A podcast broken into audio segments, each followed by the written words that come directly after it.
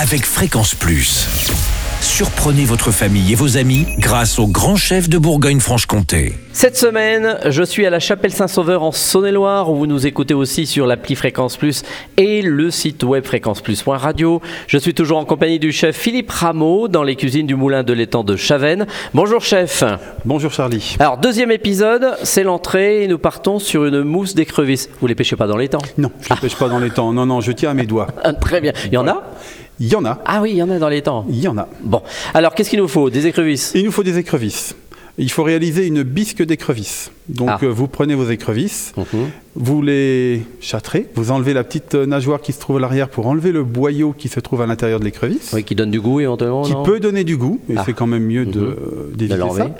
Vous faites revenir à l'huile euh, l'huile d'olive bouillante pour bien saisir vos écrevisses. Vous ajoutez une garniture aromatique, des oignons, du céleri, des poivrons. Vous déglacez au vin blanc. Vous ajoutez un petit peu de concentré de tomate. Vous crémez. Vous faites cuire ça à peu près une La vingtaine. crème, la 35%, comme tous les chefs. Comme tous les chefs, la crème liquide 35%. Oui, oui. Bon, très bien. Ensuite, Vous mixez le mélange, une fois qu'il a cuit pendant 20 à 30 minutes, vous le passez, c'est ce qui ré- réaliser votre bisque. Après, vous en prenez un demi-litre, que vous collez légèrement à la gélatine, une feuille, deux feuilles. un tout petit peu plus, mais après Ah. c'est suivant... Je vais pas Faut donner- doser. Faut doser, voilà. D'accord, faut regarder et doser.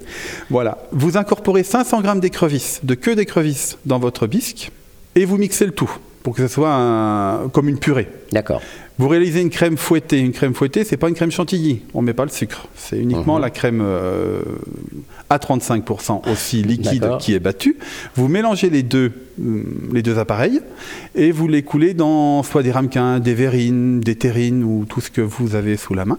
Et vous servez ça avec une. euh, moi, je sers ça avec de la brioche que je fais moi-même, Ah oui. légèrement toastée et D'accord. avec une petite salade. Ah oui, de la brioche. Il y a un petit côté sucré en même temps, non Léger. Ah oui, euh, Léger, salé, léger. Elle est sucré. plus salée que sucrée. Et les, les mousses, on peut les faire éventuellement la veille La veille, oui, oui, oui, ça se Peut-être aussi conserve bien. très bien et au moins elle a le temps de figer et vous pouvez servir après au dernier moment.